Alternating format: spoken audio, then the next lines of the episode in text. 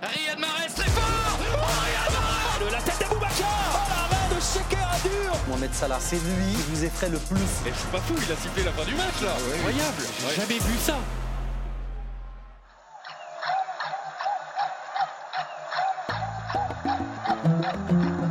Nous sommes le 9 mars 1974. Le stade Nasser du Caire est plein comme un œuf. L'Égypte, pays organisateur de la 9e édition, affronte le Zaïre en demi-finale de la Coupe d'Afrique des Nations. Après avoir mené 2 à 0, les Pharaons sont rattrapés au score après le retour des vestiaires par de redoutables panthères. Nous jouons la 72e minute de jeu lorsqu'un milieu de terrain au nom à la résonance toute particulière aujourd'hui sort un geste somptueux, un extérieur du pied pour prendre à défaut toute la défense adverse et servir son attaquant Pierre Ndiaye Moulamba qui inscrira le but de la qualification pour la finale. Alors que le numéro 17 Mavouba, j'espère que cette fois c'est bien son nom,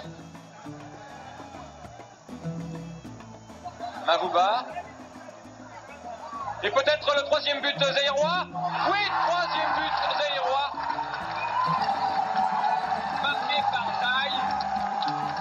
Marqué à la 25e minute de cette seconde mi-temps. C'est la consternation dans le stade Nasser. Seule une poignée de supporters zaïrois laisse éclater sa joie. Moi, j'étais fier de voir ces images. Je dis, ah oui, technique quand même. J'ai dit technique. Apparemment, la technique, elle saute les générations. Cette voix, vous l'aurez peut-être reconnue, est celle du fils du fameux passeur en question.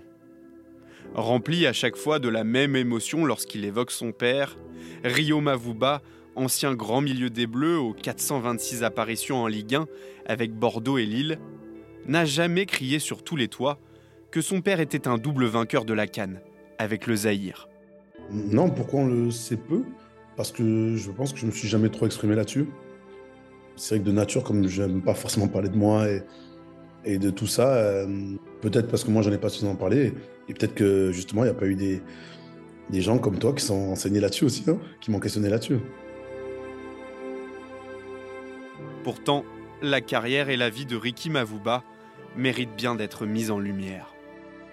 Mais d'abord une question comment est-ce possible que 40 ans après le deuxième sacre de son père, Rio Mavuba ait, de son côté, participé à la Coupe du Monde, non pas avec le Zaïre, mais sous le maillot de l'équipe de France Remontons le fil de l'histoire et reprenons tout depuis le début.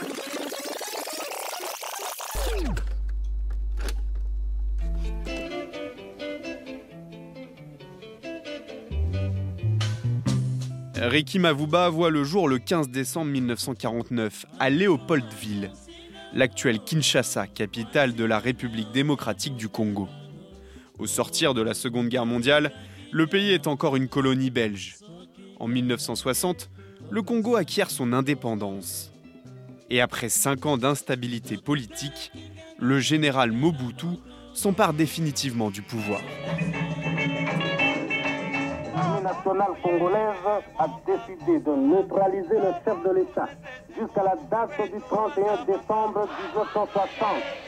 Il ne s'agit pas d'un coup d'État militaire, mais plutôt d'une simple révolution pacifique.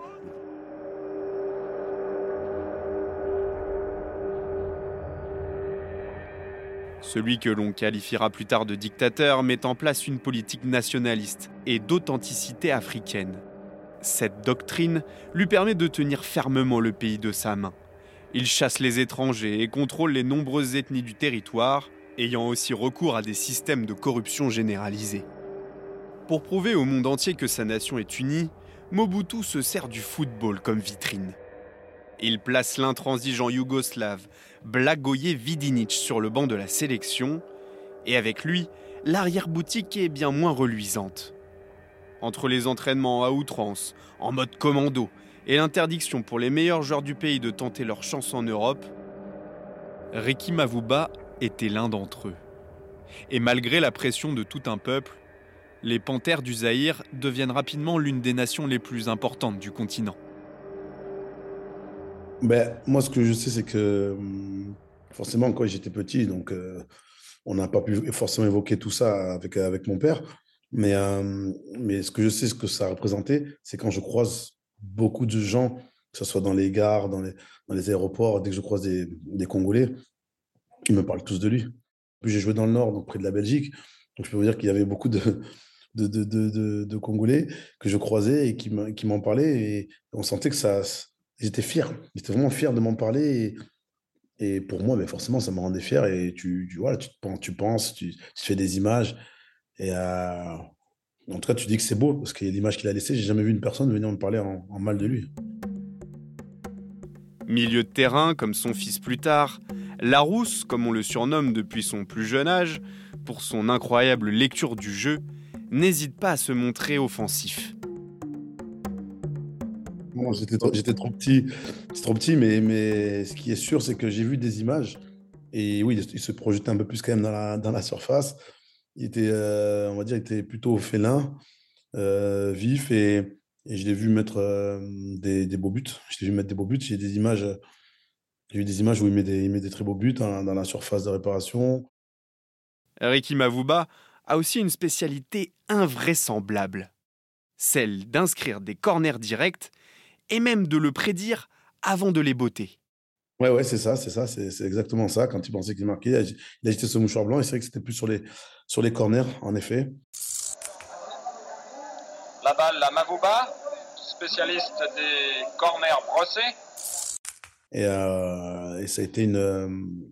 Je pense que c'était un truc qui, est, qui était. Parce qu'après, le public, de ce qu'on me dit, hein, le public répondait aussi, sortait aussi des mouchoirs quand il tirait les, les, corners. Donc, pour moi, ça fait partie un peu d'une légende. Mais comment les gens ils en parlent Il y en a qui l'ont vécu, il y en a qui m'ont dit j'étais au stade. Voilà, ça, ça avait l'air d'être un truc, un truc de fou. De cette période faste, le Zaïre et Mavouba remporteront donc deux Coupes d'Afrique en 1968 et 1974. Mais peut-être encore plus fort, les Panthères participeront à la Coupe du Monde la même année en Allemagne de l'Ouest, devenant le premier pays d'Afrique noire à disputer un mondial. Mais si l'histoire avait tout pour être idyllique, elle se terminera pourtant sur un échec cuisant. Des primes non payées poussent les joueurs à baisser les bras dès le deuxième match contre la Yougoslavie. Le gardien Kazadi Mwamba ira même jusqu'à se mettre en grève des arrêts. Résultat, défaite humiliante 9-0. Hors de lui, Mobutu ordonne alors aux joueurs de perdre de moins de 4-0 le match suivant, s'ils veulent être autorisés à rentrer au pays. Face au tenant du titre, le Brésil, les Panthères parviennent à ne concéder qu'un 3-0. Mais moi, je, pense que, que forcément, ça devait pas être simple ce qu'ils ont vécu. Alors, tu as, as, la fierté de te dire qu'on va faire une Coupe du Monde, mais en fait, de l'autre côté, tu as le sentiment ben, de te faire un peu avoir par, par, la fédération, si je peux dire, ou par le gouvernement. Donc, euh, eux n'ayant pas de, de primes, etc., ben, ils sont. Voilà, ils ont, je pense qu'ils n'avaient plus envie de jouer, quoi. Ils, sont, ils ont un peu. Donc, euh, voilà, on se doute bien qu'il s'est passé des choses pour qu'il y ait autant d'écart. Euh, et, d'ailleurs, il me semble qu'il y a un, de ses ex-coéquipiers qui a dû carrément fuir le pays, je crois. J'avais bien lu qu'il avait dû fuir le pays parce que ça avait été très compliqué pour les, joueurs. Alors, euh, pour, mon, père, bon, ben, ça a été. Ça a été, il y avait plus de problème avec l'État, mais avec le gouvernement, mais je sais que c'était une période compliquée pour le football africain et en tout cas pour, le Congo à cette période-là, qui était une des meilleures équipes, mais qui n'avait pas en contrepartie ce qu'elle devait avoir, en tout cas les primes qu'il qui, qui méritait. L'histoire retiendra surtout que 40 ans plus tard, Rio Mavuba participe à son tour à une Coupe du Monde. Sélectionné dans la liste des 23 bleus de Didier Deschamps pour le Mondial 2014 au Brésil, Rio Mavuba entre en jeu à la 65e minute de jeu contre le Honduras. Alors Johan Cabaye va céder sa place. Voilà, prochain arrêt de jeu, prochaine interruption. Rio Mavuba. Oui, oui, non, bien sûr, ému, très ému. Euh, évidemment, il y a un match à jouer, mais, euh, mais, bien sûr que dans ma tête, il y a tout qui est, qui, est passé quand même euh, très vite dans ma tête. Et, et même le jour du match, de toute façon, j'y pensais. J'y pensais. Alors, je ne sais, pas, sais pas si elle est rentrée ou pas, mais, mais forcément, j'y pensais. En plus, c'est la fête du jour des pères en plus. donc c'était beaucoup de choses qui rentraient en compte. Et, et voilà, en plus, moi j'ai fait une compétition internationale avec les Bleus. C'est la Coupe du Monde au Brésil, 40 ans après. Donc ouais, c'était beaucoup de, choses comme ça, qui, de signes comme ça qui, qui, qui étaient beaux. Et, et bien sûr que c'était en termes d'émotion personnelle, c'est le plus beau moment. Pour en arriver à jouer avec les Bleus, c'est encore à travers son histoire personnelle et celle de son père qu'il faut y trouver un lien. Rio est né en 1984, au beau milieu de l'océan Atlantique, à bord d'un radeau de fortune. Alors que ses parents tentent de fuir la guerre civile angolaise, le pays de sa mère. Lui, ses parents et ses onze frères et sœurs s'installent rapidement dans la région bordelaise, où Mavuba va passer son enfance. Celle-ci sera évidemment bercée par le football.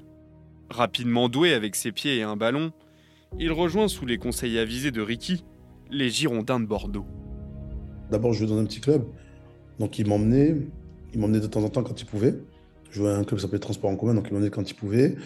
Et, euh, après, au Girondins, il est venu me voir euh, quand même à quelques reprises parce qu'il était déjà un petit peu malade, donc il était venu me voir à quelques reprises. Et euh, j'avais pas forcément de conseils particuliers qu'il me donnait, mais je me souviens d'une fois où, euh, où j'avais euh, peut-être pas rangé ma chambre ou comme ça, et il m'avait interdit d'aller à l'entraînement. Et, et, ça, ça m'a marqué, ça m'a marqué parce que parce que je me dis bon, il y avait certes il, aimait que j'aille au foot, mais il y avait quand même cette rigueur qui voilà, ok le foot c'est bien, mais fais ce que tu as à faire déjà à la maison et et après, le foot, ça viendra après. Donc ça, c'est un truc qui m'est resté. Et, voilà, je pense que c'est des choses qui sont hyper importantes, c'est des valeurs qui sont importantes. Et il n'y a pas que le foot euh, dans la vie. André-Joseph Makelele, le père de Claude, était aussi une panthère du Zaïre en 1974. Toujours dans cette quête de transmission, il a plusieurs fois raconté son histoire commune avec Ricky Mavuba. En fait, c'est c'est comme si pour eux, en fait, j'étais euh, l'héritage, euh, la succession. Et alors, ce qu'ils me disaient, ils étaient fiers parce qu'ils disaient euh, que c'était un nom important, notamment dans le football africain, et que de voir ben, son fils qui, qui jouait ici en, Europe et en France, ben, c'était une fierté pour eux. Mais pour moi, c'était aussi presque une. Je ne vais pas dire que j'étais validé, mais comme j'étais le fils de, donc de, de, de, mon père, de, Ricky, ben forcément voilà, ils on va dire, j'étais adoubé. J'étais adoubé euh, et j'avais le respect en fait des gens.